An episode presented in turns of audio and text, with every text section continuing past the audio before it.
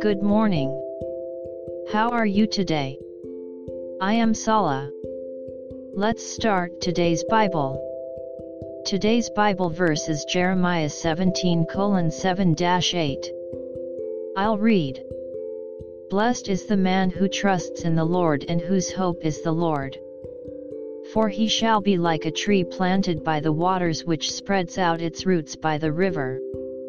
And will not fear when heat comes, but its leaf will be green and will not be anxious in the year of drought nor will cease from yielding fruit. Amen. There are two types of humans, those who trust in the Lord or those who rely on humans. This shows the blessing those who trust in the Lord.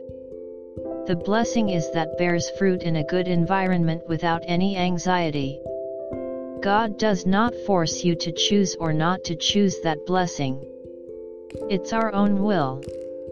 But if you choose the way of the Lord, you will be given eternal life, and your blessed living in heaven is waiting. This is God's promise. May we continue on the path of the Lord today as well.